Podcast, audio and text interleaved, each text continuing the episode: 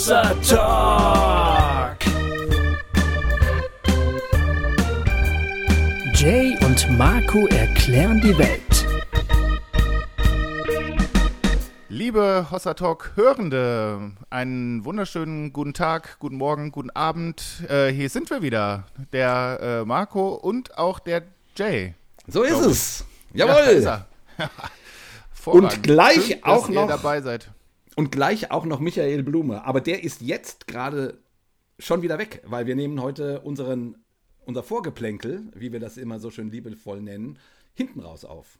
Genau, es ist alles, alles verkehrt rum, ein, ein verdrehtes äh, Geschlecht äh, von hinten auf sozusagen. Hier, genau. Das ist doch das, Ähm, das ist doch schön. Ja. Genau, deswegen können wir jetzt auch schon äh, ganz ähm, ohne, äh, ohne dass das irgendwie künstliche Masche wäre, wir können schon behaupten, es wird ein sehr schönes Gespräch sein, weil wir das Gespräch ja gerade schon geführt haben und deswegen das im Brustton der Überzeugung so behaupten können. Aber Ähm, hallo, das war ein richtig, richtig tolles Gespräch. Ich meine, Michael Blume ist ja sozusagen unser, äh, unser Leib- und Magengast, könnte man eigentlich sagen. Gell? Der, ich, ich weiß nicht, ist es jetzt das, das fünfte oder das sechste Mal? Ich, ich weiß gar nicht. Also auf jeden Fall. Ich weiß, äh, aber wenn wir, einen, wenn wir eine Nationalmannschaft wären, dann wäre er Rekordnationalspieler auf jeden Fall. Definitiv. Also wir, wir hatten niemanden so oft da wie den Michael und äh, ich meine, und ich, ich meine, also ich meine, und auch dieses Mal, ich meine, der, der Michael hat auch wieder so, so nette Sachen zu uns gesagt, wo, ich dann immer denke, meine Güte, das ist der, das ist der Beauftragte gegen Antisemitismus des baden-württembergischen Landtages. Also überhaupt, dass der einmal mit uns redet, ist schon irgendwie toll. Dass der fünf oder sechs Mal mit uns redet, ist der Hammer. Und dass der uns äh, mag, also das macht mich schon ganz, schon ganz froh, muss ich ja zugeben. Ja, also das ist wirklich, wirklich fantastisch. Deswegen ähm, versuchen wir auch mal das Vorgeplänkel nicht so künstlich in die Länge zu ziehen, weil dieser Talk Genau. wirklich äh, fantastisch ist. Da kann man auch schon mal sagen, ähm, heute ist der 28. November, wo wir das aufnehmen.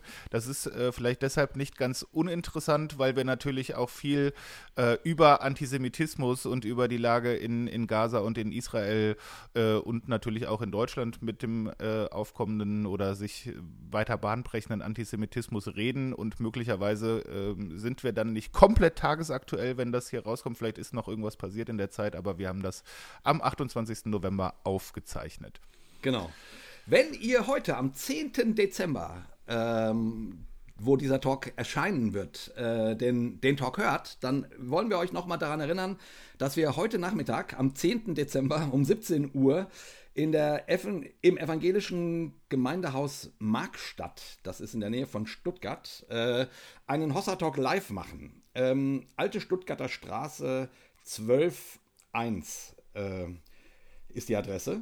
Also, wenn ihr Bock habt, noch vorbeizukommen, wir sind auf jeden Fall da und wir freuen uns. Also ich stelle mir das auch jetzt so vor, ne? Also es ist jetzt kurz nach zwölf, du hast gerade diese Folge angemacht und machst die jetzt einfach wieder aus und setzt Genau. dich ins Auto und kommst noch, kommst noch rüber. Das wäre ganz geil eigentlich. ja. Oder noch besser in den Zug, äh, weil es dann sozusagen ähm, ökologisch hilfreich Das ist. stimmt. Ja, Ich weiß gar nicht, gibt es einen Bahnhof in Markstadt? Ich, ich war noch nie da, ehrlich gesagt. Ich war auch noch nie da. Ich, das müssen wir alles nochmal eruieren, überhaupt, wie wir dorthin hinfahren. äh, das, ähm, wahrscheinlich fahren wir ja selber mit dem Auto, ne? Hier tolle Rede ge gehalten. Ja, das das wäre jetzt auch geil. Jetzt kommt alle so ganz umständlich mit dem Zug dahin und wir fahren mit zwei Autos dann. Nee, wir, wir mieten uns zwei Limousinen, weißt du? Ja. Äh, weil es muss schon standes, äh, standesecht Absolut. sein. Ja. Ja. Es ist Genau, also- kaum was mehr Punk als zwei Limousinen. Das muss man sagen. Ähm, Also, das, das ist der letzte Hossa Talk Live in diesem Jahr. Nur mal so nebenbei Das erwähnt, wie man sich vorstellen kann.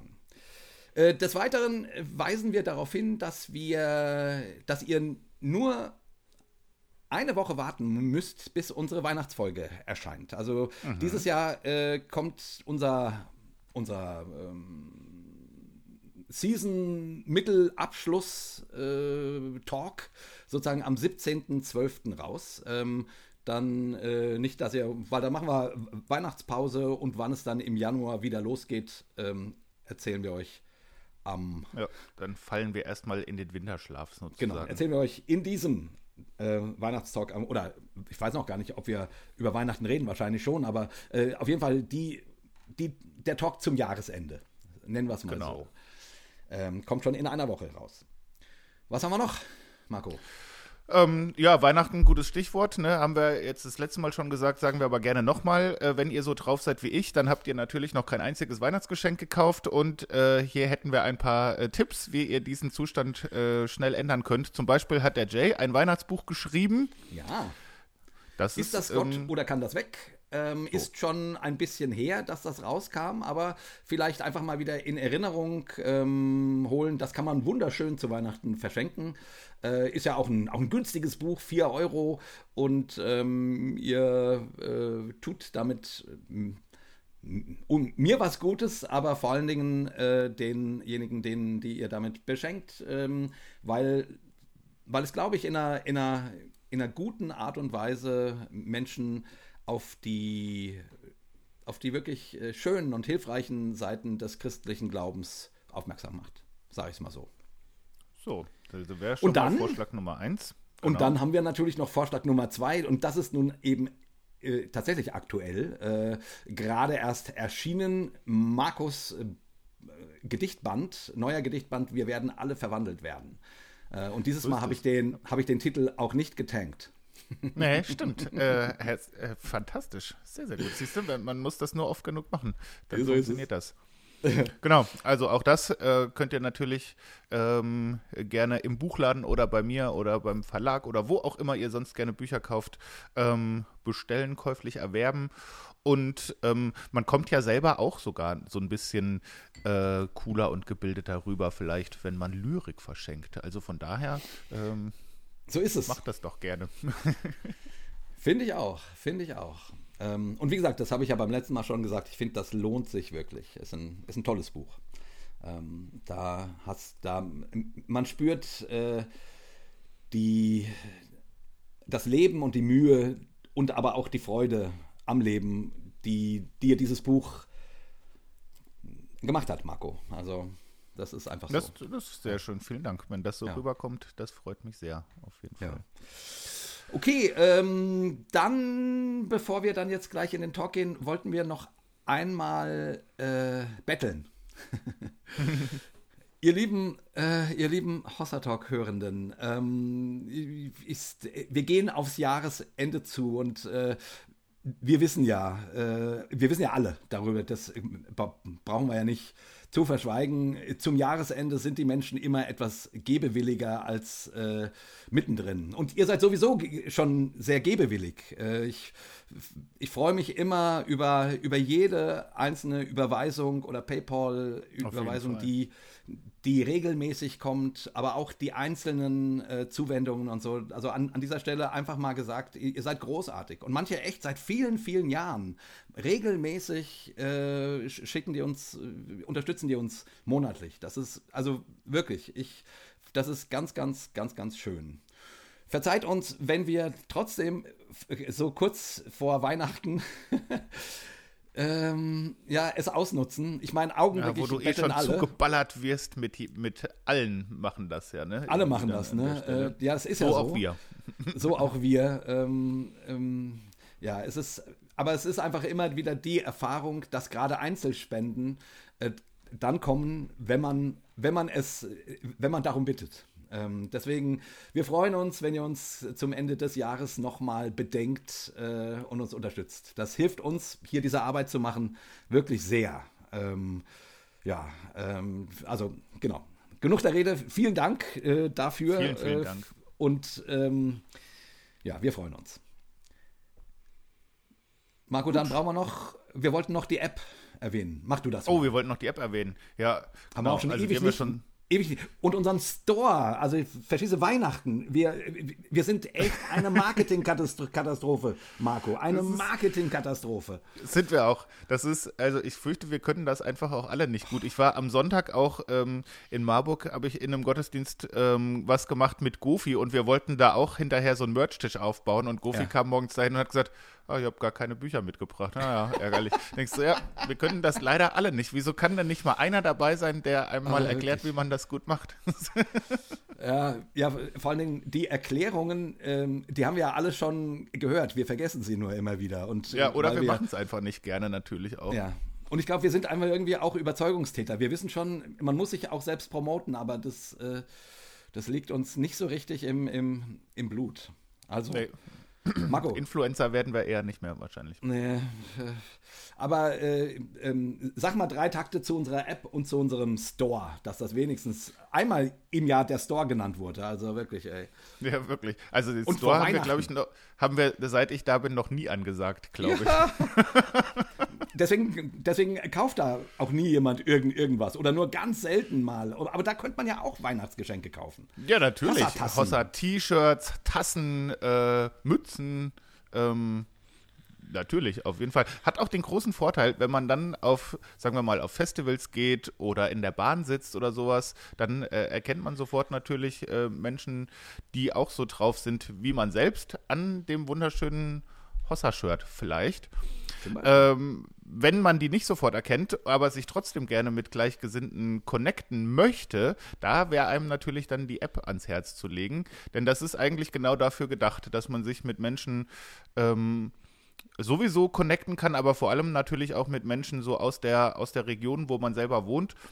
Da sind äh, schon auch einige Regiogruppen entstanden und also gerade aus der Erfahrung raus, das haben wir ja auch schon oft erzählt, dass wenn man sich in so äh, manchen Prozessen befindet und man äh, denkt, oh pff, krass, also da, da fühle ich mich sehr alleine, so geht es wahrscheinlich nur mir, äh, findet man da möglicherweise Menschen, denen es gerade genauso geht und mit denen man sich connecten kann. Also Hossa ist im Grunde da so ein bisschen das Lagerfeuer, um das man sich herum versammeln kann, aber keine Ahnung, kann, kann natürlich auch möglicherweise als Partnerbörse genutzt werden. Das, äh, das, das weiß ich jetzt nicht so genau, wie viele, äh, wie viele äh, Beziehungen solcher Art da schon durch entstanden sind. Ja, und ähm, man muss ja auch dazu sagen, ich glaube, Corona äh, hat wie, wie vielen Gemeinden ähm, so auch, glaube ich, ganz vielen ganz vielen Hossa-Gruppen zugesetzt, was ich so höre. Ne? Also es gibt, äh, ne, es war einfach, schwer, einfach schwer, sich zu treffen und so weiter. Ähm, ich möchte einfach mal an dieser Stelle kurz den kleinen Appell machen, lass das doch mal wieder aufleben. Ähm, wäre doch toll, also nicht, weil da Hossa draufsteht, sondern weil ich glaube, dass die Menschen, die diesen Podcast hören, das ist ja schon ein bestimmter Menschenschlag. Und ähm, irgendwie würde ich mir da wünschen, dass man nicht alleine ums Lagerfeuer sitzt oder darüber nachdenkt und den Podcast hört oder, äh, oder so, sondern da, dass man sich vernetzt und dass man in Kontakt tritt mit anderen irgendwie, weil das ist ja sozusagen das Urgeschäft der christlichen Kirche, sag ich mal, miteinander ein kleines bisschen die Welt zu gestalten und zu verändern und hoffentlich ein bisschen heller und schöner zu machen. Und das geht zum Beispiel, wenn man sich mit Leuten vernetzt, die äh, eben ähnlich ticken wie man selber. Also ähm, ich fände das total schön, wenn die Regio-Treffen und die Regio-Gruppen äh, wieder ein bisschen ähm, wenn ihr, wenn ihr euch wieder trefft, ich meine, wir kriegen das ja gar nicht mit, äh, aber äh, wenn wir das aus der Ferne hören, freut uns das natürlich immer Ja, sehr. auf jeden Fall. Genau, also die App findet ihr ganz normal im App Store und ähm, bin ich Genau. gespannt. Oder ihr könnt sie natürlich auch online äh, bedienen über, über den Browser ähm, Genau, auf genau. unserer Homepage. Dort könnt ihr die App, äh, also quasi dann über den Browser, äh, wenn ihr euch nicht die App ziehen wollt, bedienen. Okay, So, das war mal wieder ausführliches Vorgeplänkel, was gar nicht so lang werden sollte, aber jetzt trotzdem geworden ist. Und dann Ja. springen wir mal rüber, würde ich sagen. Weißt du, was ist, ähm, wenn man das hinterher aufzeichnet, dann steht man natürlich mehr in, in der Gefahr, äh, weil dann ist ja keiner, der währenddessen man redet, wartet, dass er dran, Ja, ja, drankommt. das ist, äh, ja. Gefährlich. Aber gut, war ja auch viel und war ja auch vielleicht einiges nützliche, einige, eine, die eine oder andere nützliche Verbraucherinformation dabei.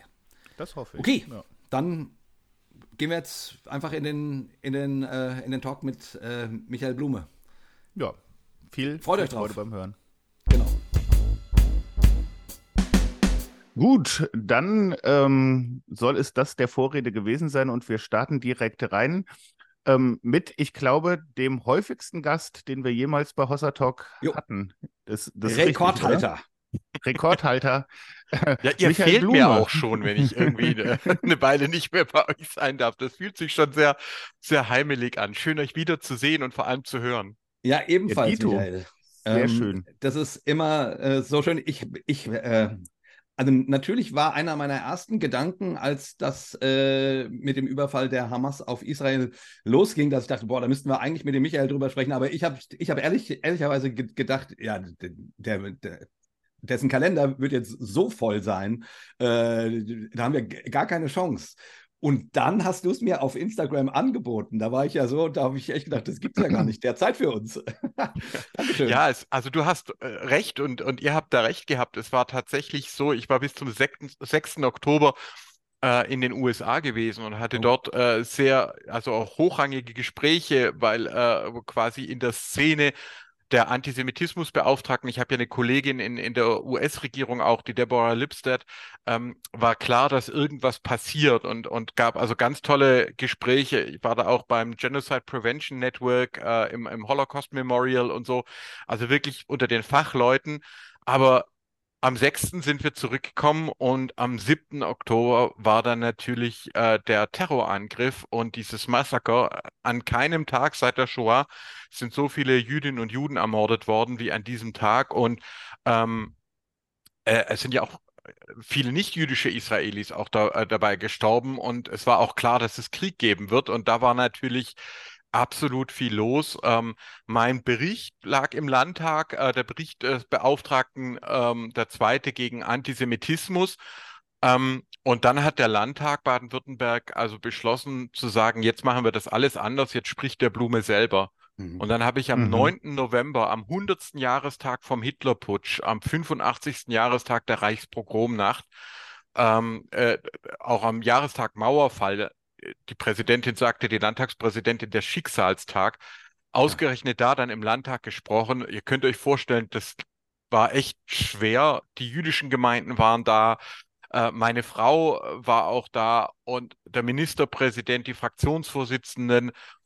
Und ich habe da gesprochen und äh, eine Fraktion verließ den Saal ähm, und Mhm. vier Fraktionen erhoben sich äh, zu Standing Ovations. Das hat das das letzte Mal 2016 äh, gegeben. Und äh, da, ich war also fix und alle, aber auch sehr, sehr glücklich, Ja. ähm, dass es gelungen ist, da die, die Reihen zu schließen.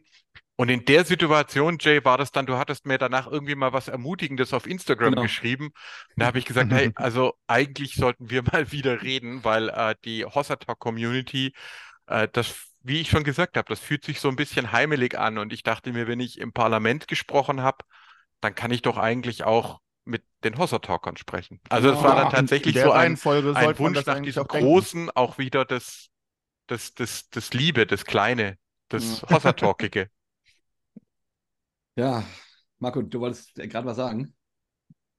Nee, ich hab, wollte nur einen dummen Witz machen. Sagen so, so in der Reihenfolge denkt man das eigentlich ja auch. Erst spricht man im Parlament und danach kommt man aber direkt schon zu Hossa Talk. Das ist völlig richtig. Genau, genau, so ist es, genau. Also erst die Rede, dann der Talk. Hossa. Aber Oh. Michael, äh, sag mal, ich meine, ich, also ich, äh, ich gehe jetzt mal davon aus, oder äh, vielleicht ist es auch ein Vorurteil, aber wahrscheinlich ist es keins, dass die AfD sozusagen äh, den Plenarsaal verlassen hat.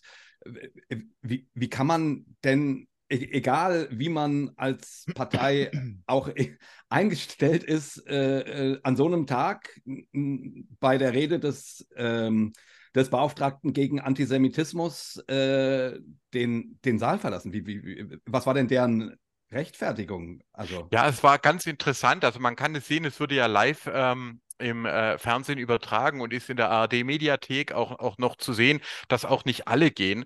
Ähm, aber ich hatte eben betont, äh, dass wir antisemitischen Vernichtungswillen ernst nehmen müssen. Also sowohl die NSDAP, äh, die Hamas, der Iran. Wenn Leute sagen, wir wollen Juden töten, äh, weil wir sie für Verschwörer halten, dann werden die das früher oder später tun. Und an der Stelle hatte ich eben zum einen darauf verwiesen, dass wir selber durch unsere fossilen Rohstoffe, Öl, Gas und so weiter diese ganzen Regime finanzieren. Also Katar, wo die, das Hauptquartier der Hamas ist, aber auch wo die Taliban ihr Hauptquartier hatten, mit, von dem beziehen wir Gas. Über Indien beziehen wir weiter Öl aus äh, Russland und Iran. Das weiß jeder. Wir bezahlen quasi die Terrorpropaganda, äh, die Raketen, die Gewalt, äh, bezahlen wir durch unsere Art des Wirtschaftens, durch unsere Gier nach, nach Öl und Gas mit. Ja, das haben sie natürlich manche nicht gerne gehört.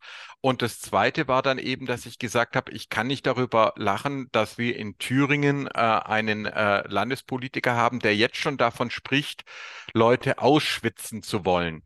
Ähm, ja. Und zwar Parteigenossen. Er hatte das gesagt gegenüber anderen Mitgliedern seiner eigenen Partei. Und ich habe gesagt, Leute, nehmt das ernst. Der Antisemitismus bedroht uns alle. Als die Nazis an die Macht kamen 1933, haben sie 1934 das Röhm-Massaker ähm, äh, veranstaltet. Ich weiß nicht, ob ihr das kennt. Nee. Die Nazis haben andere Nazis und Konservative, die mit ihnen verbündet waren, massakriert.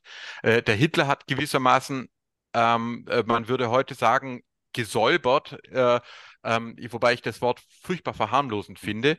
Also selbst Antisemiten werden von Antisemiten ermordet. Und ähm, quasi darauf aufmerksam zu machen, mit Antisemitismus spielt man nicht, mit diesem Verschwörungsglauben, der ist gefährlich, sogar für die Leute, die jetzt mhm. noch glauben, sie wären davon nicht betroffen. Ja, es betrifft ja nur die Juden, es betrifft ja nur die anderen. Nein, es hat Roma und Sinti getroffen. Die Hamas will die Drusen vernichten. Äh, oh, die, die, äh, der sogenannte Islamische Staat, ich war ja im Irak, hat die Jesiden Frieden angegriffen. Und wenn solche Gruppen an die Macht kommen, die Hamas hat zum Beispiel auch, ich weiß nicht, ob ihr davon gehört habt, Angehörige der Fatah ermordet, also quasi einer anderen palästinensischen Gruppe. Und das war natürlich etwas, was die nicht oder was einige nicht gerne gehört haben, nach dem Motto, wenn ihr mit dieser Art von Verschwörungsmythen spielt, können sie euch auch selber verzehren, vernichten. Ähm, und äh, ja, ist ehrlich gesagt hat mich das nicht arg gestört. Ich hoffe, dass sozusagen mancher vielleicht nochmal drüber nachdenkt, äh, weil ich finde, deutlicher als es der Geschichtslehrer aus Hessen, der Herr Höcke, gesagt hat, kann man es ja eigentlich gar nicht mehr sagen. Nee, leider nicht. Äh, also das ist schon wirklich, also unfassbar. Aber äh, also zur deutschen Situation würde ich natürlich auch super gerne mit dir noch drüber sprechen. Aber bleiben wir vielleicht erstmal kurz bei bei Israel. Ähm, wie, wie hast du den 7. Oktober erlebt? Äh, ich meine, ich nehme mal an, solche Nachrichten landen bei dir super schnell. Ja, ähm, natürlich, klar. Zumal wir äh, Freunde, aber auch natürlich eine enge Zusammenarbeit auch mit der israelischen Botschaft und dem Generalkonsulat äh, die neue Generalkonsulin. Wir haben gleich auch miteinander gesprochen äh, und äh, dergleichen. Es ist so, dass quasi äh, Baden-Württemberg hat ja mehr Einwohner wie Israel, äh, auch wie, wie Österreich, die Schweiz. Wir werden schon mhm. auch ernst genommen, vor allem, weil wir eine sehr lange Zusammenarbeit auch schon, äh, auch schon haben. Ähm, und das war natürlich ein Schock. Äh, ihr müsst euch auch vorstellen, für viele Jüdinnen und Juden war Israel ja auch immer so eine Art Rückversicherung. Wenn die Demokratie zusammenbricht in den USA oder äh, in Frankreich oder ähm, in Italien haben wir eine faschistische, eine neofaschistische äh, Regierungspartei und so, äh, dass die Leute immer gesagt haben, gut, wenn es ganz schlimm wird, kann ich mich im Notfall nach Israel mhm. zurückziehen. Mhm. Das war sozusagen psychologisch ganz arg wichtig. Und genau das wurde jetzt angegriffen. Und was auch mich sehr stark schockiert hat, war natürlich äh, der Zusammenbruch der Verteidigung. Also äh, man ging immer davon aus, der Mossad, äh, der israelische Geheimdienst, gehört zu den Besten der Welt. Die israelische Armee ähm, gehört äh, zu den Besten der Welt. Und man wusste, es gibt Spannungen zwischen der Regierung, ähm, die ja versucht hat, das oberste Gericht äh, zu entmachten in äh, Israel, äh, die Truppen ins Westjordanland verlegt hat. Aber so ein Zusammenbruch, damit hat praktisch kaum oder niemand hat damit äh, gerechnet. Das war sozusagen wirklich ein ein Schock. Ich habe mit einer Überlebenden gesprochen, die uns dann hier auch besucht hat im Staatsministerium, also zwei Angehörige von Geiseln und eine Überlebende die hat mir halt erzählt, dass sie und ähm, ihr Mann 13 Stunden in einem äh, Safe Room verbracht haben und dieser Safe Room war nur geschützt gegen Raketen. Also hätte die Hamas den gefunden, die Terroristen waren quasi äh, im Haus, aber haben diesen Safe Room nicht gefunden, der wäre nicht mal kugelsicher gewesen, weil man immer damit gerechnet hat, dass Raketen von oben kommen, aber nicht, mhm. dass Terroristen 13 Stunden ähm, äh, durch die äh, Kibbutzim marschieren können. Und das Tragische ist ja auch, dass quasi die meisten dieser Kibbuzim am Gazastreifen eigentlich sehr friedensorientiert waren. Ähm, Ja. äh, teilweise auch zum Beispiel Mitarbeiterinnen und Mitarbeiter aus Gaza hatten. Und äh, es waren also gerade nicht äh, sozusagen rechte Siedler oder so etwas. Das sind keine Siedlungen, sondern das ist altes israelisches Gebiet. Israel hatte ja den Gazastreifen 2005 geräumt, hat sich ja zurückgezogen, hat alle Siedlungen äh, geräumt. Und das heißt, es hat also die Menschen getroffen, die eigentlich überwiegend an, an Frieden geglaubt haben. Also du, ihr könnt euch vielleicht vorstellen, da ist für sehr, sehr viele Menschen die Welt zusammengebrochen. Ja. Und meine Aufgabe war es natürlich in dem Moment, für die Menschen da zu sein, Hilfe zu organisieren ähm, und auch einfach ganz viele Anfragen zu beantworten, auch von Medien und so. Und ich habe eigentlich dann mit meinem Team den Jetlag gar nicht, gar nicht wegbekommen, sondern wir haben dann Mhm. eigentlich zwei Wochen komplett durchgearbeitet, auch die so Samstage und Sonntage. Ich habe zum Beispiel auf dem Grünen Parteitag gesprochen, Landesparteikonferenz, obwohl ich ja selbst äh, einer anderen demokratischen Partei angehöre. Aber es war halt an einem Samstag, an einem Schabbat, wo, wo jüdische Vertreterinnen und Vertreter eigentlich nicht reden konnten. Also haben sie mich gefragt.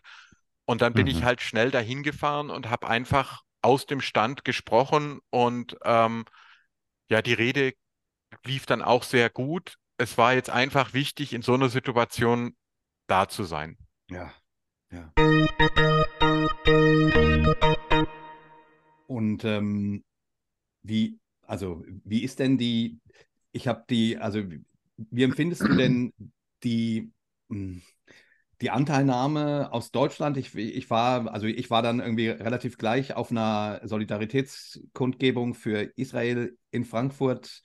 Ähm, ich bin eigentlich ganz froh um die Reaktion. Ich fand die Rede von, von Robert Habeck äh, sensationell. Ähm, ähm, wirklich, wirklich, äh, ehrlich gesagt, hätte ich mir die vom Kanzler gewünscht. Ähm, aber immerhin äh, hat es der Vizekanzler gemacht. Ähm, also das, das, äh, äh, aber wie schätzt du das ein? Also ich meine, du, du guckst nochmal ganz, ganz anders auf das und intensiver auf das Phänomen Antisemitismus. Auch was ich höre in Deutschland, äh, ich habe Bekannte, die haben viele jüdische Freunde und Freundinnen und die sagen, boah, also die, die haben gerade richtig Angst äh, Mhm. und so. Also wie schätzt du das denn so ein? Ja, also ähm, ich teile deine Beobachtung, äh, äh, dass einerseits die Menschen, die schon länger gegen Antisemitismus aktiv waren, ähm, auch gerade auch viele aus dem christlichen Bereich, ähm, äh, dass es da dann auch eine große Solidarisierung gegeben hat. Wir haben hier in Baden-Württemberg sogar geschafft, mein Team und ich, dass wir die jüdischen und die islamischen Verbände in der Synagoge Mannheim zusammengebracht haben. Also das Cool. ist äh, das war sozusagen hier in Baden-Württemberg dieser ganze Dialog, ähm, äh, dass man sich kennt, dass man ähm, äh, oft zusammengesessen ist und und und äh, das hilft. In, in, wenn es dann wirklich Krise ist, ähm, auch islamische Verbände wie der äh, VIKZ, äh, sogar einzelne Vertreter von DITIB waren dann da. Also das war schon schon gut. Auf der anderen Seite aber haben wir eben auch ähm, wieder eine neue Explosion von Antisemitismus äh, gehabt und auch ein Versagen. Ähm, also wenn ihr an Greta Thunberg zum Beispiel Ja. ähm, denkt, ja, Fridays for Future, Fridays for Future Deutschland mit äh, Luisa Neubauer hat sich sehr gut aufgestellt. Aber äh, Greta Thunberg ist also äh, äh, voll anti-israelisch abgegangen, hat quasi jede Solidarität äh, verweigert. Wir haben eine Vervielfachung der antisemitischen Vorfälle. Wenn wir zwar auch in Baden-Württemberg bisher keine Gewalt gegen Menschen haben, dann haben wir auch hier das Abreißen israelischer Flaggen und Poster. Äh, jüdische Kinder kriegen Hakenkreuze auf ihre Schulbank äh, geschmiert. Ähm, äh, es werden also äh, antisemitische Demonstrationen hatten wir auch hier Ja. eine direkt vom Justizministerium. Ähm, also es hat sich sozusagen polarisiert. Die Menschen, die schon länger anerkannt haben, dass Jüdinnen und Juden, dass Israelis eben genauso Menschen sind wie alle anderen auch und genauso Solidarität verdienen, äh, die waren da. Aber es gab eben auch die anderen. Und wenn du es mal vergleichst oder wenn ihr es mal vergleicht, ähm, äh, dann äh, mit der Reaktion auf den Angriff auf Charlie Hebdo, also als damals die Satirezeitschrift in Frankreich ähm, äh, angegriffen ja. wurde von äh, ebenfalls äh, islamistischen Attentätern, äh, da war ganz klar, je suis Charlie. Da war die Gesellschaft ja. quasi völlig geschlossen und jetzt ist es doch schon so, dass wir zwar eine größere Solidarität mit Jüdinnen und Juden, mit Israelis hatten als früher, aber es auch einen erheblichen Teil gegeben hat, die diese Solidarität verweigert haben. Für viele Israelis zum Beispiel ganz schlimm war auch die UNO, ähm, äh, dass es da dann also mehrere Resolutionen und, und Beschlüsse gab, die eigentlich Israel die Schuld gegeben haben ähm, äh, an so einem Terrorangriff. Und äh, zum Beispiel auch die UN-Frauenrechtsorganisationen haben jetzt zwei Reports rausgebracht, in denen äh, das Leid der arabischen Frauen thematisiert wurde. Durchaus zu Recht, aber kein einziges Mal äh, angesprochen wurde die Vergewaltigung äh, von Israelis, von Jüdinnen und Nichtjüdinnen und, und die Gewalt und die Morde. Und deswegen hat sich ein sehr trauriger Hashtag entwickelt, MeToo unless you are a Jew. Also es gilt sozusagen die, die Solidarität, äh, äh, MeToo, Frauen, Black Lives Matter und so weiter, offensichtlich für viele Menschen nicht, wenn es um jüdische Menschen geht. Und das ist natürlich für viele Jüdinnen und Juden sehr bitter. Äh, gerade auch ja. übrigens Jüngere, gerade die linksorientiert sind. Wir hatten hier äh, ein Treffen mit, mit Studierenden, jüdischen Studierenden, Schülerinnen und Schülern, die, die waren teilweise fertig, weil gerade ihre linken Freundeskreise auseinandergebrochen sind. Leute, wo sie mhm. gesagt haben, da sind sie immer von ausgegangen, die stehen auf der Seite der Menschenrechte, die haben jedes Jahr am Holocaust-Gedenktag nie wieder gepostet. Aber jetzt, als es drauf ankam, haben sie gesagt, nee, also äh, eigentlich haben, äh, hat die Hamas ja recht, es ist eine äh, Kolonia äh, die, quasi Befreiungsbewegung gegen Kolonialismus ähm, und tut mir leid, aber mit Israel kann ich nicht solidarisch sein. Und das hat viele ähm, schwer erschüttert, dass die Menschen, auf die sie sich eigentlich gedacht haben, sie könnten sich verlassen, jetzt zum Teil weg waren. Ja. Mhm. Voll. Mich, ja. mich, mich hat das auch total erschüttert, muss ich sagen. Also dieses, diese plötzliche Spaltung, äh, also ich meine, es ist ja, es ist ja eins, meinetwegen für palästinensische Rechte zu demonstrieren. Aber dass man äh, also quasi sofort nach dem Anschlag dazu übergeht, quasi und, und noch nicht mal den Anstand hat zu sagen, es ist furchtbar, was da passiert ist. So, äh, also äh, das, das hat mich, das hat, da, also da, das hat mich wirklich auch sehr emotional mitgenommen, weil ich gedacht habe, ja, meine Güte, ich, ich, also ich, ich lebe doch in einem Land, wo wir das gehofft hatten, hinter uns zu lassen. So. Ja, ich meine, ich weiß nicht, ob ihr das gesehen habt. Ähm, äh, ich hatte ja dann einen Faktencheck gemacht zu Lanz und Precht, diesen großen ja. Podcast. Mhm. Ja, also was mich wirklich erschüttert hat, weil ich meine, das ist ein Podcast vom ZDF, da fließt richtig viel Geld. Und ich werfe Lanz und Precht gar nicht vor, dass die Antisemiten wären. Also habe ich bewusst auch darauf verzichtet, weil es scheint mir eher, dass das sozusagen so ein relativ bildungsbürgerlicher Durchschnitt ist, so ein Halbwissen, ja, was man halt mhm. hat. Und dann gehen, gehen die beiden völlig ab. Äh, Brecht am Anfang und Land steigt drauf ein und dann von wegen Juden, orthodoxe Juden dürften nur im Finanzhandel und im Diamantenhandel, äh, äh Finanzgeschäfte und Diamantenhandel arbeiten. Äh, Lanz, der dann den krassen Satz prägt, während noch über 240 Menschen in Geiselhaft waren, das Judentum würde Menschen fast wie Geiseln halten. Sie werfen ultraorthodoxe, orthodoxe und Rechtsradikale in einen Topf, was völlig unterschiedliche Gruppen sind. Ja, also du auch, du hast Rechtsradikale, du hast Orthodoxe und du hast Ultraorthodoxe in Israel, aber das sind völlig unterschiedliche Gruppen und die werfen sie einfach in einen Topf und es geht eigentlich um die Anschläge des 7. Oktober, aber die ganze Folge äh, richtet sich gegen Israelis und, und gegen äh, Jüdinnen und Juden. Und, und äh, quasi der, der ganze Diskurs kippt. Und ich habe mich halt auch gefragt, wo war da die Redaktion? Wo war da, ja, äh, war da ja, niemand, der mal gesagt gefragt, hat, Leute, das könnt ihr so nicht, nicht bringen. Und sogar noch in der sogenannten Entschuldigungsfolge, wo sie dann gesagt haben, na ja, ein bisschen was haben wir rausgeschnitten und so toll war das nicht, redet dann Precht auch noch von der jüdischen Botschaft. In, äh, er meint wohl die israelische Botschaft. Also, ja. äh, wo, wo ich wohl mir einfach denke, was, wisst ihr gerade, weil das jetzt nicht eingefleischte Antisemiten sind, sondern sozusagen Mitte der Gesellschaft, ja, dieses typische akademische Halbwissen, äh, das halt zu diesen Themen rumwabert, das hat mich so, so erschüttert, dass selbst im öffentlich-rechtlichen Rundfunk Leute teilweise einfach versagt haben.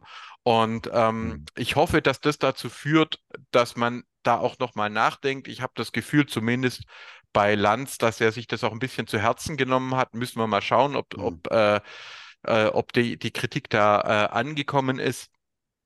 Aber letztlich war das schon so genau wie du gesagt hast, weißt du, man kann für die Palästinenserinnen und Palästinenser sein. Ich bin's auch. Ich wünsche mir, dass Palästinenserinnen und Palästinenser in einem demokratischen Staat leben, dass äh, kein ja. Kind mehr stirbt, äh, dass es den Menschen gut geht. Aber dann darf ich nicht für die Hamas sein. Die Hamas hat 2006 die Macht übernommen. Sie hat Angehörige der Fatah ermordet, von Hochhäusern gestürzt, durch Le Leichen durch die Straßen geschleift. Man darf in, im Gaza eben nicht demonstrieren. Fridays for Future dürfte keine Demonstration machen. Man darf die, die, die, das Regime nicht kritisieren.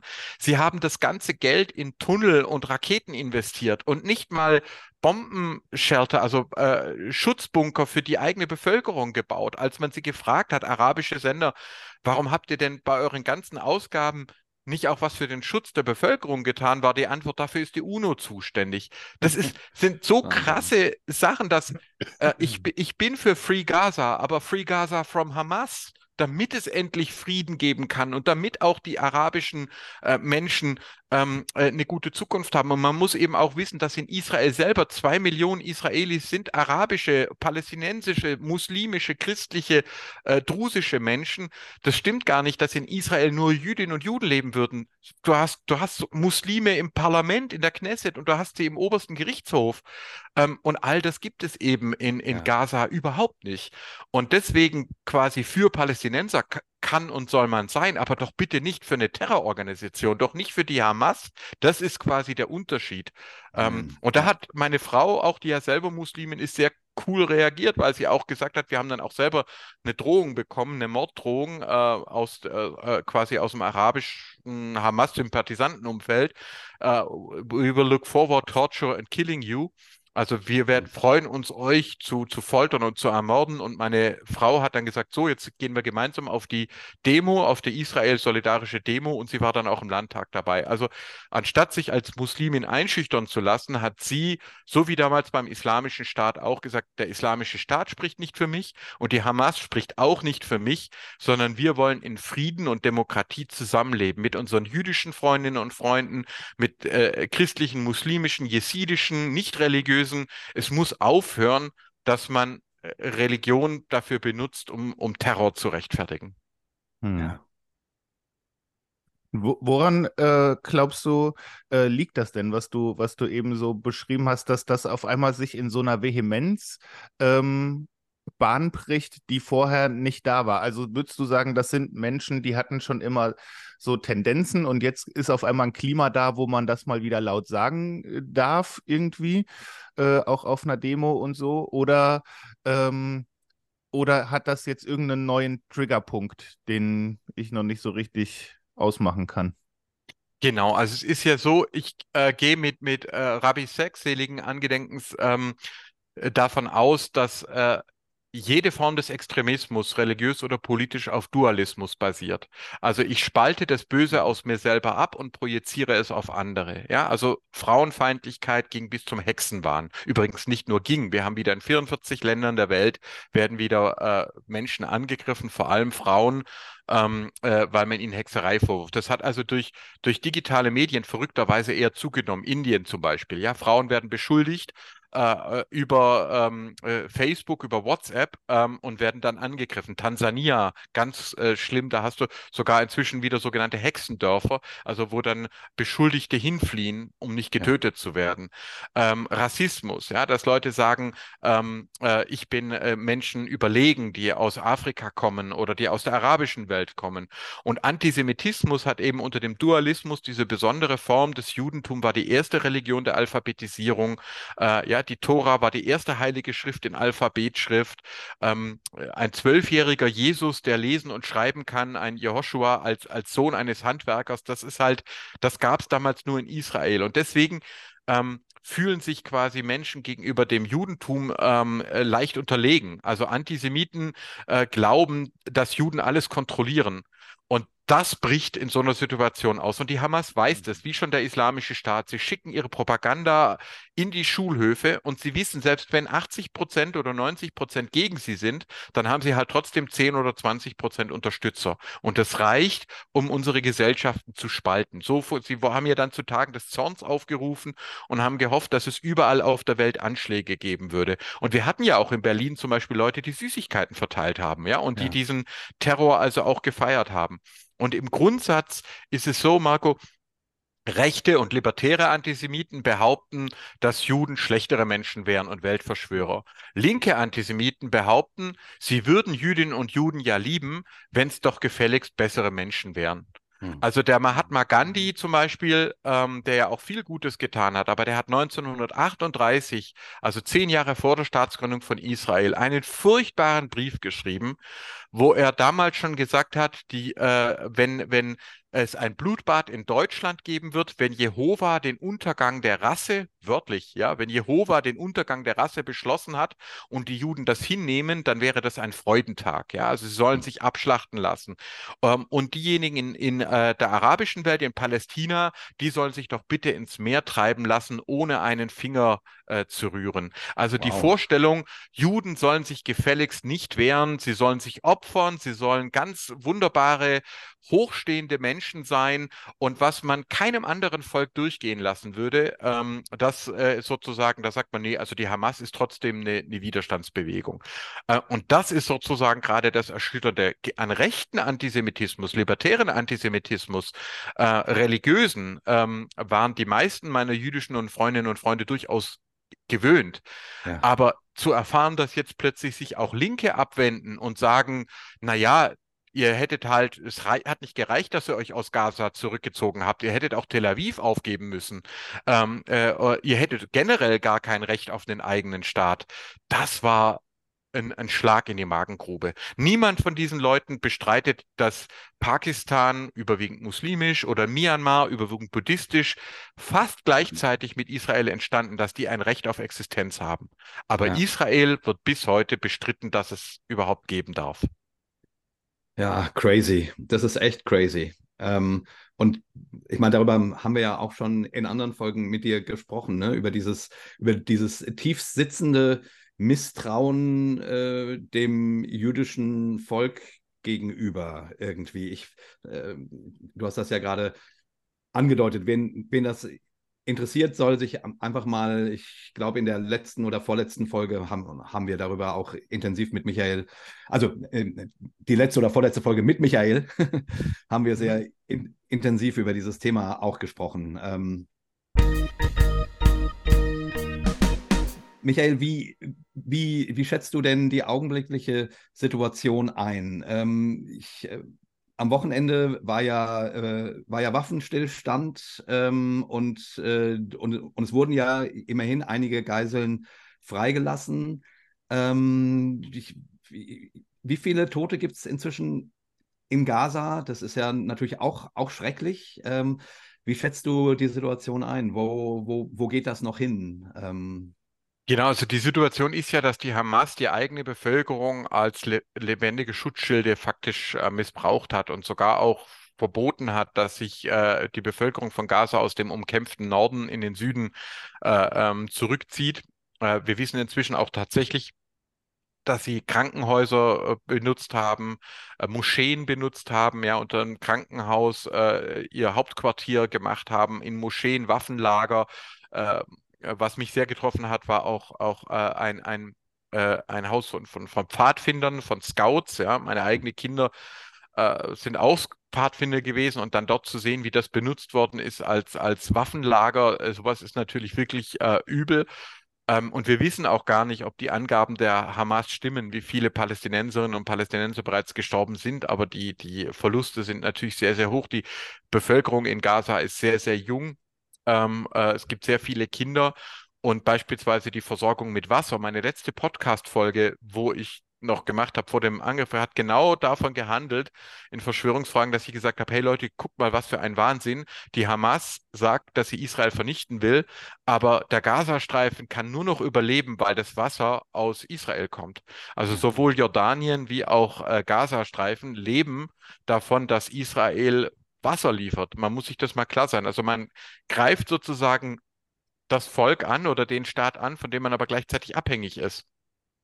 Und das lässt sich nur so erklären, dass du eben so wie beim Islamischen Staat, bei Daesh auch, hast du bei der Hamas eine apokalyptische äh, Ideologie. Das heißt, die Leute gehen davon aus, sie führen einen Endkampf. Wenn sie äh, die äh, Jüdinnen und Juden ermordet haben, besiegt haben, dann wird das Ende der Zeit kommen. Also sie denken gar nicht irgendwie, wie wird das in 20 Jahren sein? Müssen wir äh, Infrastruktur aufbauen? Müssen wir die Kinder bilden? Sondern sie glauben, wenn sie quasi angreifen, wird Gott ihnen den Sieg schenken und dann wird das Ende der Zeit da sein. Und äh, Marco, du hast es ja eben auch vorher schon, schon so thematisiert, ähm, quasi auf der Linken äh, diesen Vernichtung, Vernichtungswillen, der eher so ist, wir würden Juden ja lieben, wenn sie nur perfekte Menschen wären. Äh, mhm. das ist, wie gesagt, wo ich immer sage, man hat den Antisemitismus erst dann überwunden, wenn man einfach akzeptiert, dass es Menschen sind. Es sind Menschen. Da gibt es sympathische, unsympathische, linke, rechte, religiöse, säkulare, so wie in jedem anderen Volk auch. Und erst wenn das okay ist, erst wenn, wenn das okay ist, dass man sagt, yes, ich, ich, akzeptiere, dass andere Menschen Menschen sind und verlange von ihnen, äh, ich unterstelle ihnen weder, dass sie schlechtere Menschen sind, noch verlange ich von ihnen bessere Menschen zu sein, ja, sondern ja, ich genau akzeptiere sie mal einfach als Mitmenschen. Erst dann hat man es äh, quasi geschafft. Und bei der Hamas ist es aber so, dass in ihrer Ideologie alte islamische Überlieferungen, also dass äh, sich die, die, die Steine und Bäume gegen die letzten Juden wenden werden, bis alle ermordet sind. Ja, sie werden quasi die letzten Juden, die sich versteckt haben, verraten und werden sagen, hier hinter diesem Stein, hier ist ein Jude, töte ihn. Ähm, und gleichzeitig rechtsextreme ähm, Überlieferungen wie ähm, äh, die Protokolle der Weisen von Zion. Das gibt quasi so ein Gemisch ähm, äh, da drin. Das heißt, momentan ist es so, es gibt einerseits Katar, das äh, die äh, Hamas finanziert hat, auch mit Duldung von Israel. Ähm, äh, auch mit unserem Geld, mit unserem Öl- und Gasgeld, ähm, die Hamas finanziert hat. Man ging davon aus, man kann die Hamas praktisch ruhig kaufen. Also auch die Regierung Netanyahu glaubte, die Hamas wird ein paar Raketen schicken, aber mehr wird nicht passieren. Ähm, äh, und das ist ja grausam daneben gegangen.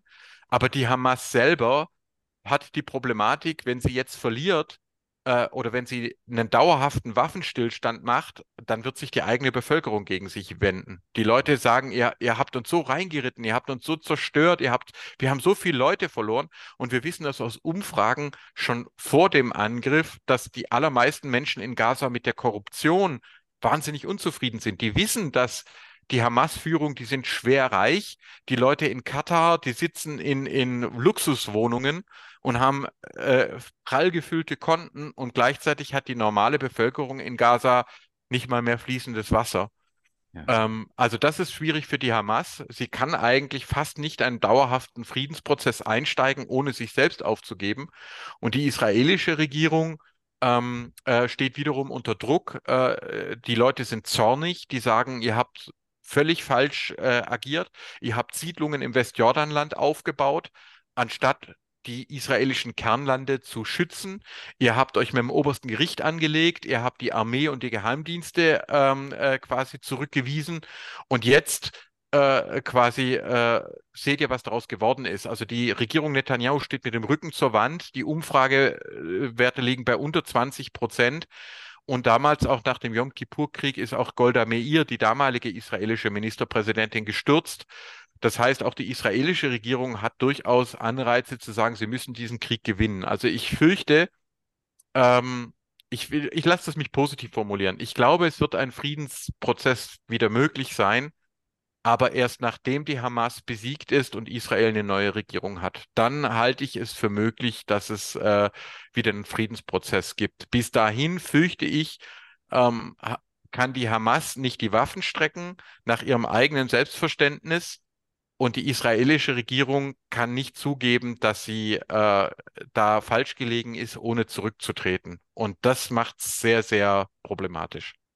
Also 2024 kann, es wieder einen Friedensprozess geben. Mhm. Aber wenn diese äh, Sendung ausgestrahlt ist, das wäre ein Wunder. Vielleicht gibt es ja ein Chanukka- und Weihnachtswunder, aber ich fürchte, wir werden noch, noch einige schwere Wochen und Monate vor uns haben. Mit wir meine ich jetzt äh, die, die Menschen, die Israel solidarisch sind ähm, und die Menschen in Israel. Ja. Übrigens das, natürlich auch die Menschen in Gaza. Schon, ja, ja, natürlich. Aber dann, das ist ja schon, wenn man das so sich vor Augen führt und analysiert, ist das ja schon sehr viel komplexer, als man das vielleicht ähm, am Anfang so dachte. Ne? Da haben ja auch äh, ähm, viele Menschen gesagt, naja, ähm, das ist jetzt natürlich nochmal eine ganz neue äh, Qualität der Eskalation, aber im Grunde geht das immer ganz schnell, ne, irgendwie, oder das, so, das, das wird ach, auf gar keinen Fall sich bis ins nächste Jahr noch ziehen. Das, das, und das, wie du das jetzt ausführst, äh, klingt das nicht so, als ob das irgendwie eine Situation ist, die relativ schnell zu lösen ist. Ja, ja, ich habe da meine Erlebnisse auch in Israel und in den Palästinensergebieten schon gemacht. Also eins zum Beispiel, ähm, ja, es gäbe da einige Golanhöhen und so, aber jetzt mal einfach eins, da war ich mit dem Ministerpräsidenten Oettinger damals äh, in äh, Israel ähm, und wir haben auch die Palästinensergebiete besucht, haben auch Gespräche dort geführt und äh, eines Abends in Jerusalem äh, stand ich zusammen mit einem Mitarbeiter von der Konrad-Adenauer-Stiftung, der auch Kontakt gehalten hat zu den Bürgermeistern in Gaza. Ähm, und äh, quasi, ich habe ihn gefragt, äh, das, das ist doch völliger Wahnsinn, dass da immer wieder Raketen geschossen werden, sobald sich die Lage entspannt. Weil die Leute leiden doch. Äh, es ist sozusagen jedes Mal, wenn die Grenzen zugehen, leidet doch das Volk von Gaza noch mehr wie die Israelis. Also was soll das? Und er sagte dann, ach Michael, weißt du, von Europa aus sieht immer alles so einfach aus, aber ja, klar. faktisch ist es so, dass die Schmuggeltunnel, also diese Tunnel unter der unter den, den, der Mauer, die haben ihren Wert dann, wenn die Grenzen geschlossen sind. Die sind schlicht und ergreifend, die Schmuggeltunnel verlieren ihren Wert, wenn oben die Grenzen offen sind.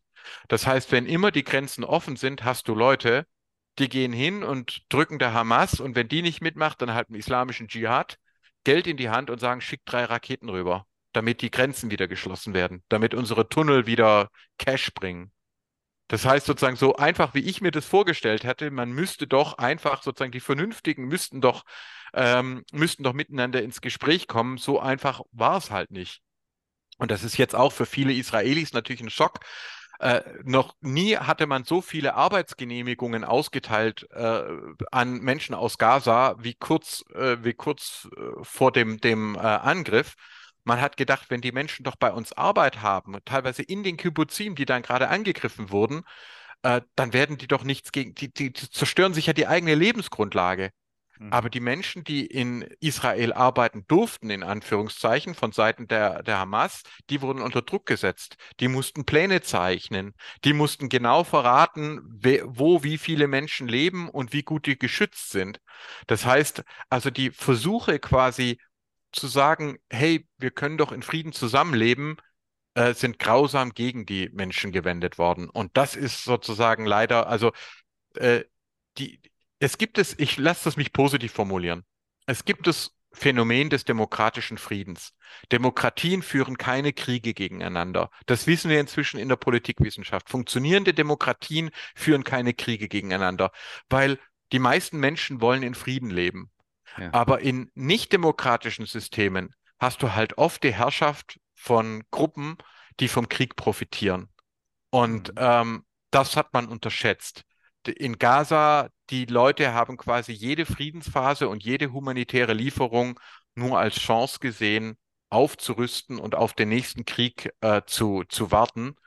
Ähm, und deswegen hat sozusagen unser das normale demokratische friedensethische Denken hier einfach nicht funktioniert. Und ich muss nochmal sagen, wir alle haben mit unserem Öl- und Gasverbrauch, wir haben die Sowjetunion zwei Jahrzehnte verlängert, wir haben die arabischen Regime finanziert, wir haben den Iran finanziert, Russland, äh, wir tun es auch jetzt noch. Deswegen habe ich nach dem Irak ja aufgehört, Verbrennermotor zu fahren, bin Vegetarier geworden. Es haben mich ganz viele Leute auch dafür belächelt. Ich habe verzweifelte Artikel geschrieben, Ölfluch und Antisemitismus, wo ich gesagt habe, Vorsicht Leute, das geht schief. Wir finanzieren diese autoritären und antisemitischen Regime und das wird nicht gut gehen. Und ich muss euch schon sagen, dass ich natürlich auch traurig bin, dass sozusagen in der Wissenschaft haben wir das seit den 80er Jahren, haben das viele Leute gesehen, aber wir sind einfach nicht gehört worden. Es hat einfach niemanden interessiert. Wir sind zu bequem. Und wir selber, auch als Deutschland, haben diese Bomben, Raketen, Terrortunnel mitfinanziert. Weniger durch unsere Steuergelder, sondern vor allem durch unsere Gier nach, nach Öl und Gas.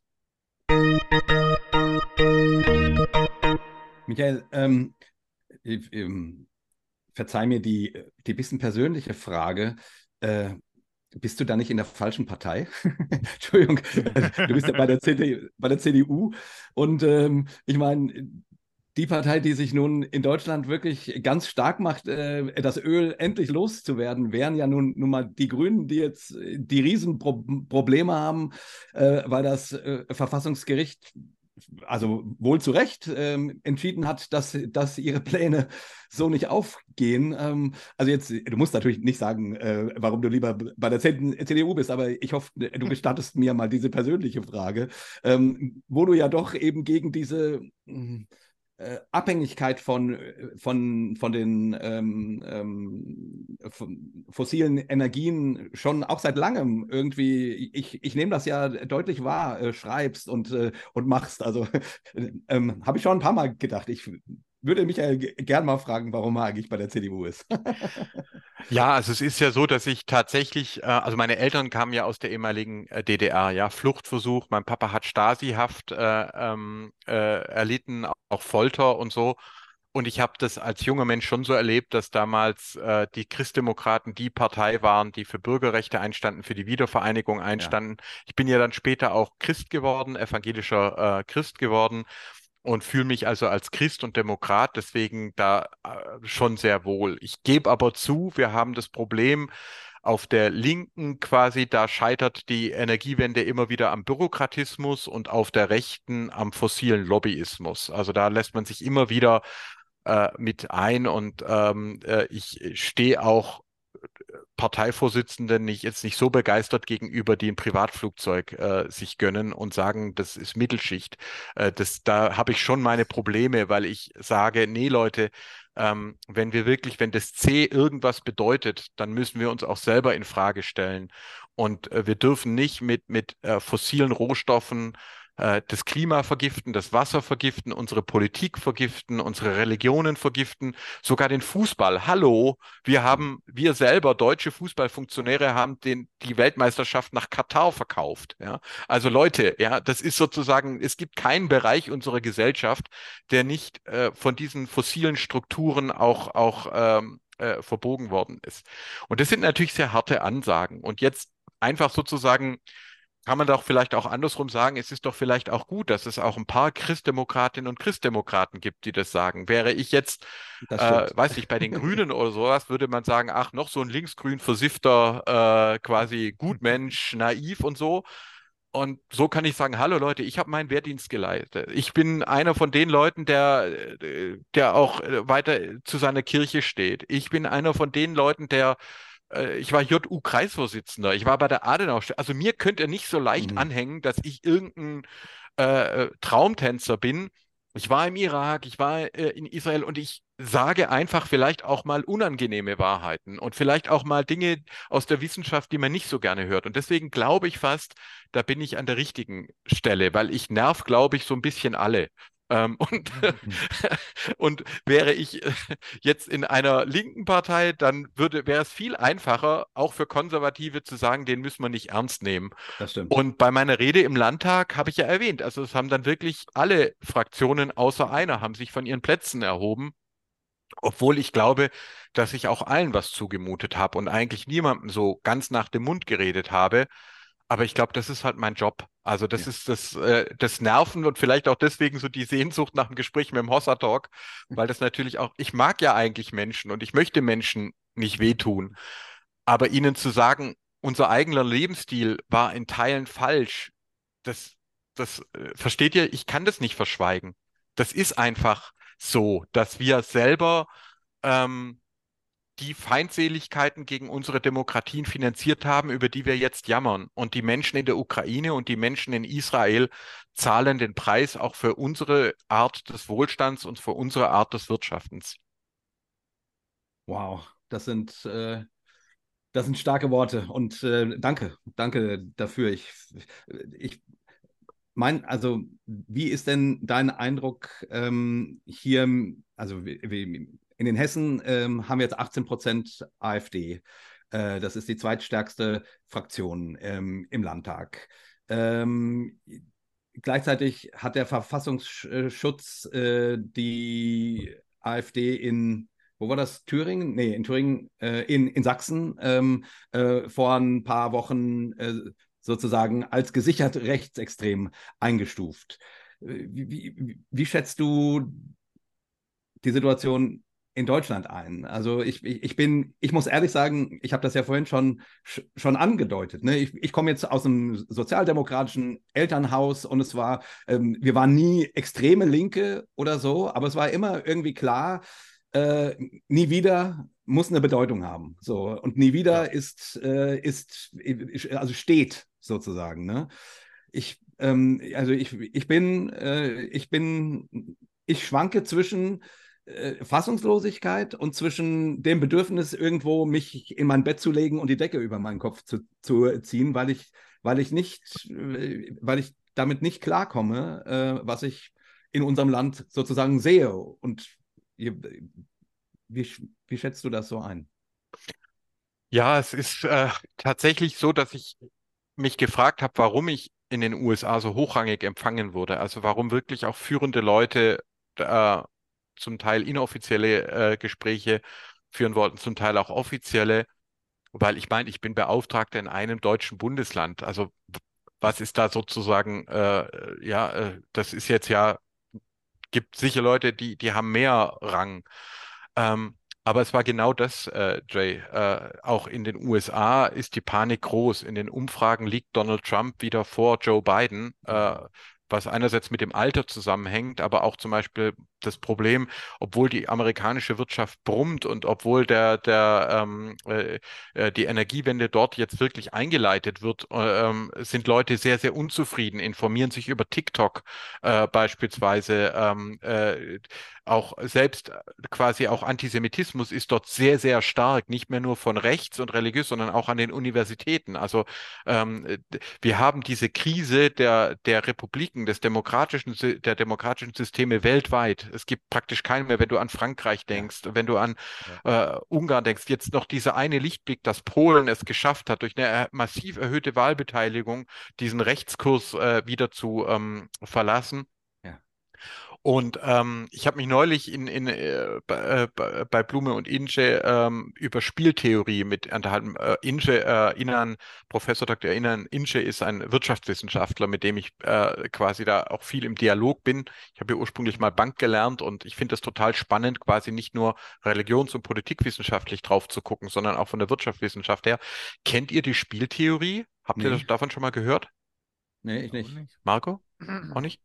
Also okay. Spieltheorie ist eine ganz spannende mathematische Theorie, die quasi davon ausgeht ähm, oder äh, die zeigt, dass wir, wenn wir nicht nur einen Akteur betrachten, sondern die Interaktion zwischen Akteuren ganz viel über menschliches Verhalten rausfinden können. Mhm. Ähm, äh, ein Ding ist zum Beispiel das sogenannte Ultimatumspiel. Das Ultimatumspiel äh, ist ein ganz einfaches Spiel. Ähm, ich bekomme zum Beispiel 10 Dollar und äh, Jay, jetzt äh, spiele ich es mal einfach äh, mit dir und mit Marco. Ähm, äh, Jay, äh, wenn ich dir anbieten würde, von den äh, 10 Dollar biete ich dir 6 Dollar an, würdest du es dann annehmen? Ja. Selbstverständlich. Klingt gut. Ja. Genau. Wenn ich jetzt nur 2 Dollar bieten würde, würdest du es dann anbieten? 8 für mich, 2 für dich? Ja, das klingt ein bisschen wenig. Klingt ein bisschen wenig. Marco, wie ist es bei dir? Wenn ich dir anbieten würde, ich gebe dir 5 Dollar, würdest du mitspielen oder äh, wäre dir das zu wenig? Hm, würde ich mitspielen, glaube ich. Und bei drei? Ja, wahrscheinlich weniger gerne. Genau, weniger gerne. So, das ist zum Beispiel das Ultimatumspiel, ist äh, tatsächlich, das wird dann also auch gespielt, überall auf der ganzen Welt. Äh, das bedeutet nämlich, einer bietet äh, die andere Person entscheidet, ob sie es annimmt. Ähm, und nach mhm. Homo economicus, wenn der Mensch jetzt wirklich rational wäre, nur rational wäre, dann würde er auch ein Dollar nehmen, weil ein Dollar ist mehr als null, ja. Aber ja, niemand ja. tut das. Auch ihr beide würdet mit ja. drei oder zwei Dollar, das fühlt sich ungerecht an. Das machen wir nicht, ja. Wenn äh, sozusagen das Ultimatumspiel wird unter vier Dollar normalerweise abgelehnt. Und das ist eigentlich sozusagen zeigt es, wir Menschen haben so ein Gefühl von Fairness, ja. Also wir, wir sind nicht rational rationale Nutzenmaximierer, die jeden Dollar rauskratzen, sondern wir sagen, nee, ich verzichte auf drei Dollar, wenn dafür der andere auch nicht seine sieben kriegt. Also mhm. sozusagen, also eigentlich sehr ermutigend. Das Ganze hat nur eine, eine Unterseite.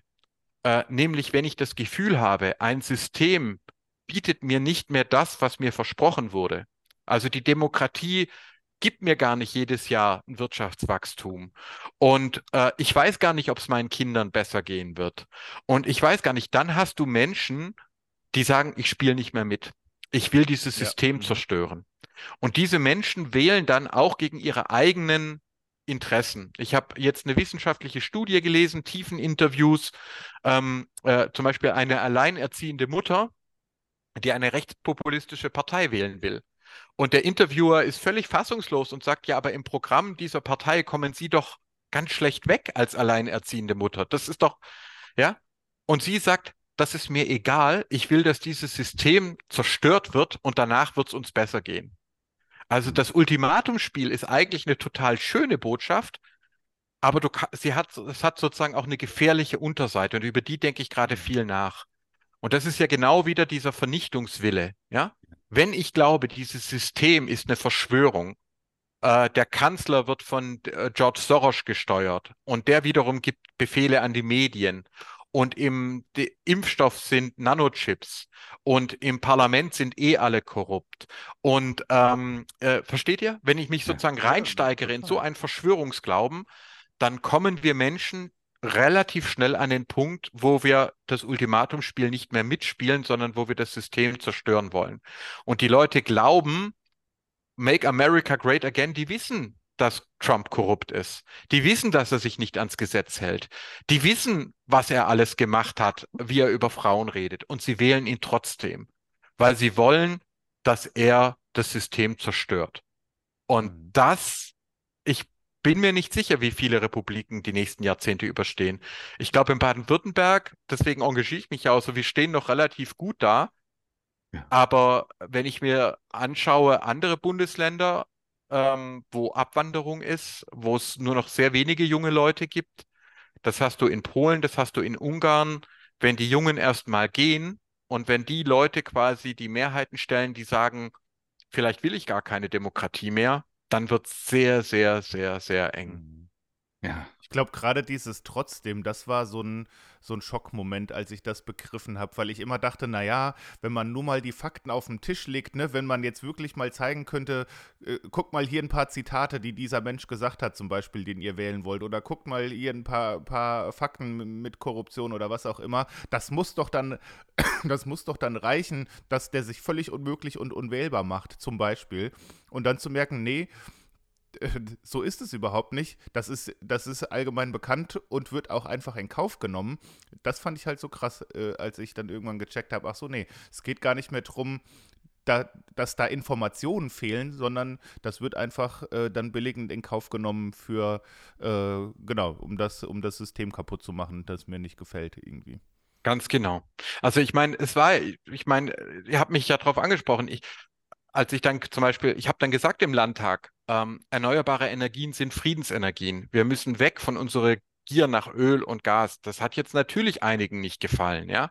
ja. Aber die einzigen, die rausgegangen sind, war eben die eine Partei, die eine Fraktion. Ähm, und glaub, wenn ihr jetzt mal ehrlich seid, glaubt ihr, deswegen werden die von weniger Leuten gewählt?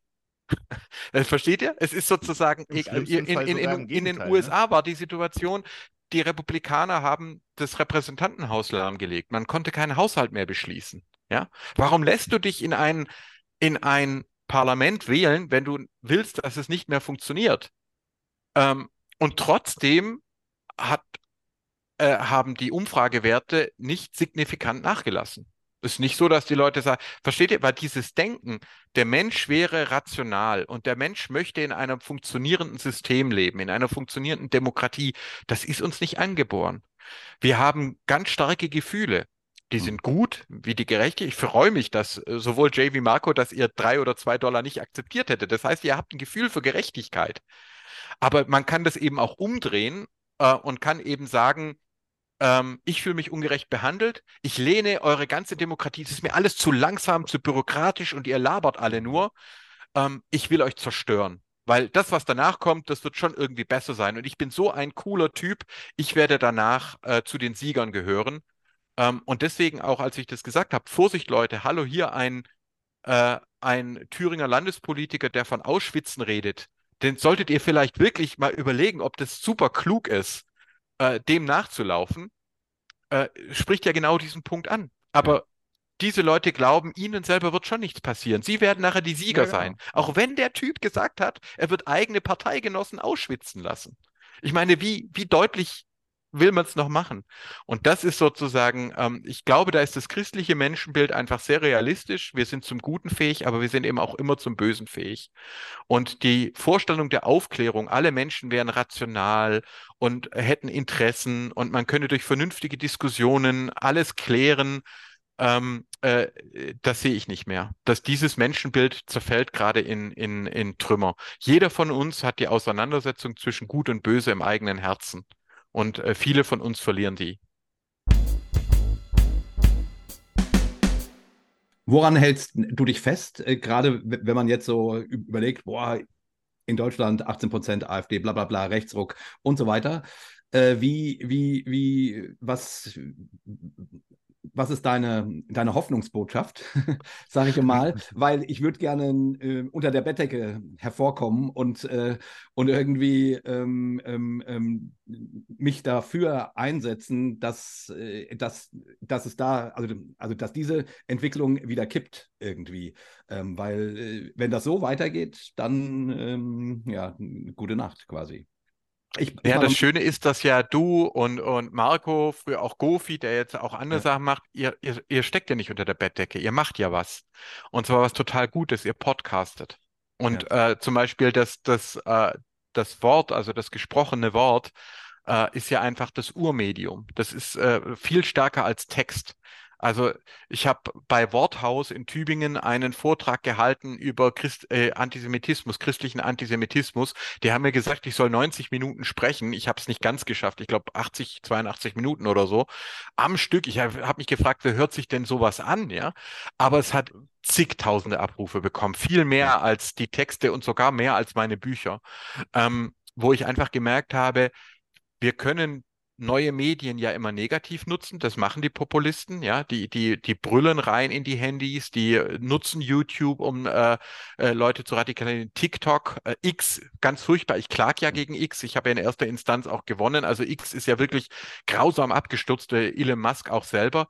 Ich sehe aber auch ganz viele Menschen, die es konstruktiv nutzen, die es gut nutzen. Euch zum Beispiel. Also es ist wirklich so, dass ich Hossa Talk mag und, und äh, dass, dass ich das Gefühl habe, es gibt Orte der Wärme auch, Orte, wo man auch mal Sachen sagen kann, die vielleicht erstmal nicht so angenehm sind, aber weil man weiß, man meint es gut miteinander. Äh, hier kann ich sowas sagen, ja. Und ich, ich äh, weiß, ihr, ihr, fühlt euch nicht angegriffen, wenn ich sage, wie wir gewirtschaftet haben oder wie wir wirtschaften, ist falsch äh, äh oder teilweise falsch. Ihr könnt damit umgehen. Also da, es war ja in der Vergangenheit immer wieder so, mit jedem neuen Medium, Buchdruck, elektronische Medien, Digitalisierung, jetzt kommt mhm. künstliche Intelligenz, haben wir eine komplette Umwälzung der Gesellschaft gehabt. Wir sind aber auch immer wieder durchgekommen. Und ich glaube auch, es wird was Neues entstehen. Unsere Kirchen werden sich ändern. Ähm, unsere äh, Art zu glauben, zu leben, zu hoffen, wird sich ändern. Aber ich habe eine wunderbare Familie. Ich bin verwurzelt im christlichen Glauben. Ähm, ich habe ein tolles Team ähm, und ich habe Freunde, äh, mit denen ich podcasten kann, Inan, äh, Inge, euch. Ähm, ich gebe die Hoffnung nicht auf. Ich, ich darf sogar im Parlament sprechen, Leute. Also es gibt auch wirklich Leute, die, die, die, die sagen, wir geben, diesmal geben wir nicht auf. Und wenn der Blume uns was zu sagen hat, Hallo, ich meine, ich bin ein Typ über 40 und Leute hören mir gerne zu. Was will ich denn mehr vom Leben? ja. ja, das stimmt. Ja, genau. Ich, äh, also äh, einfach dieses Dennoch, ne? Also Genau. ja, äh, sich nicht unterkriegen lassen, äh, quasi, ähm, ähm, ne? Also auch wenn manche en Entwicklungen an die 30er Jahre erinnern und schon echt, äh, das macht mir Angst. Ähm, es, es steht nirgendwo, dass ich das wiederholen muss. Also wir können, äh, wir können was dagegen tun. Ähm, Geschichte wiederholt sich nicht, aber sie reimt sich. Wenn sich Geschichte wiederholen würde, könnten wir nichts äh, dagegen tun. Wenn sie sich nicht reimen würde, könnten wir nichts aus der Geschichte lernen. Wir haben aber die Chance, Geschichte wiederholt sich nicht, aber sie reimt sich. Und dieses dennoch, ich weiß nicht, ich glaube, ich habe es euch ja mal erzählt. Ähm, äh, das war tatsächlich, da bin ich gebeten worden in einer Synagoge in Freiburg. Ich sollte sprechen zum 9. November, zur Reichspogromnacht. Müsse, die haben keinen Rabbiner dort, die haben einen wunderbaren Kantor, der singt. Und dann sagte die Vorsitzende, ach Michael, red doch du. In der Synagoge, am Platz des Rabbiners. Und ich sagte, äh, wie jetzt? Ähm, äh, ja, bitte, du, du, äh, sprich doch du mal zu uns. Es werden jüdische Menschen da sein, christliche, muslimische, äh, die halbe Stadt sozusagen. Äh, ähm, rede doch mal einfach du und sag uns, was die Religionen gemeinsam haben. Gibt es etwas Gutes, was die Religionen gemeinsam haben? Und da habe ich, äh, Jay, genau eben dieses Wort dennoch. Ich habe gesagt quasi, das ist, ich meine, doch, man kann ja dem Christentum viel vorwerfen, ja, also da, aber doch das eine sicher nicht, dass es das Leid der Menschen verharmlosen würde. Hallo, da ist ein Typ am Kreuz, ein Jude am Kreuz, ähm, steht in der Mitte. Es ist ja wohl nicht eine Verharmlosung von dem, wie es in der Welt, aber im Gegenteil, es wurde ja oft vorgeworfen, dass man gesagt hat, so dürfe man die Welt nicht darstellen. Die Römer kreuzigen den Juden und daraus entsteht eine, eine Religion. Und ich würde quasi sagen, ähm, äh, dieses dennoch, dass der Tod nicht das letzte Wort hat, äh, dass es weitergeht. Das haben tatsächlich Judentum, Christentum, äh, aufgeklärte Strömungen in allen Religionen, auch im Islam und so weiter. Die Dualisten, die glauben, die Apokalypse ist nah. Also ein radikaler Trump-Anhänger und ein radikaler Hamas-Anhänger, äh, auch äh, die Mörder von Yitzhak Rabin zum Beispiel in Israel, ja, der ist von radikalen Juden ermordet worden. Die glauben, äh, die Welt ist am Ende und sie dürfen das System töten und dürfen die Menschen töten. Aber die Vernünftigen aller Religionen erlebe ich schon so, dass sie eigentlich in Frieden und Freiheit zusammenleben wollen. Und ähm, wir haben so viel gemeinsam und im Kern eben haben wir dieses dennoch.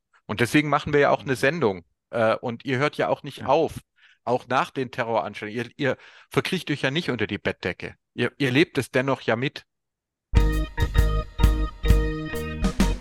Wie würdest du denn so die, die Situation ähm, in Deutschland so für die nächsten Wochen und Monate einschätzen, so stimmungsmäßig? Weil das, das hat mich schon auch wirklich schockiert, ne? Auch äh, so jüdische Freunde und Freundinnen in Berlin, die sagen, ich gehe ab einer bestimmten Uhrzeit äh, nicht mehr vor die Tür oder in, in, in, manche Kieze nicht mehr oder sowas. Und da denke ich mir, also, dass wir da überhaupt ernsthaft drüber reden, 2023, das ist ja, das ist ja schockierend. Also ich sehe auch, dass auch in Deutschland der Antisemitismus eskaliert ist, aber wir merken eben auch, dass es da schon enorme Unterschiede gibt. Also Berlin ist es schlimmer gelaufen, du hast gerade erwähnt, Marco. Im Süden ist es deutlich besser gelaufen, nicht weil wir die besseren Menschen wären, sondern einfach, weil wir hier stärkere Dialogstrukturen und stärkeres Miteinander schon aufgebaut haben.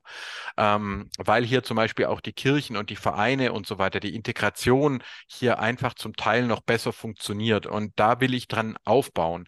Ähm, ich sehe schon, dass es hart wird die nächsten Jahrzehnte. Ich glaube aber, ähm, dass wir in Deutschland immer noch in der Situation sind, wir können zu den Gesellschaften gehören, die es schaffen, die, die gemeinsam da durchkommen.